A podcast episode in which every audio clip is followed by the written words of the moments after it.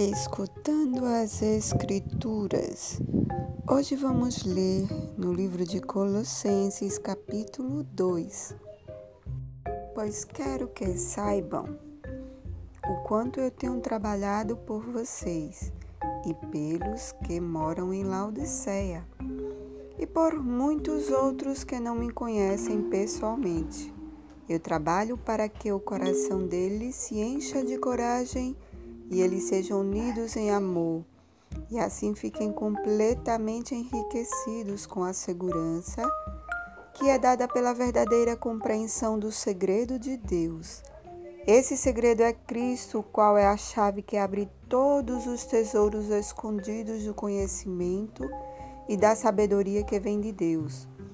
Eu digo isso a vocês para que não deixem que ninguém os engane com explicações falsas mesmo que pareçam muito boas, porque, embora no corpo eu esteja longe, em espírito eu estou com vocês e fico alegres em saber que vocês estão unidos e firmes na fé em Cristo. Portanto, já que vocês aceitaram Cristo Jesus como Senhor, vivam unidos com Ele.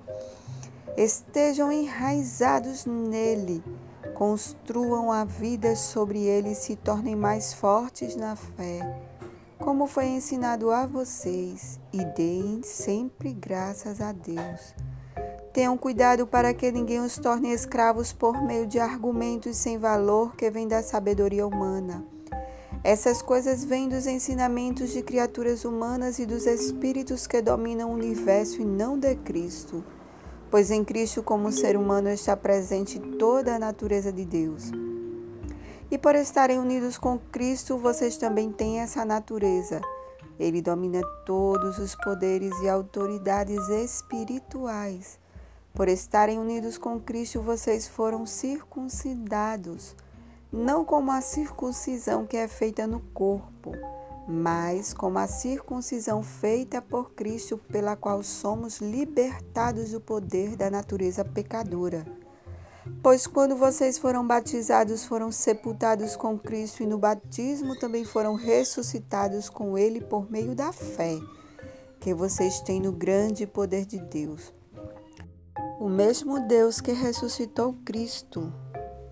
Antigamente, vocês estavam espiritualmente mortos por causa dos seus pecados e porque não eram judeus e não tinham a lei.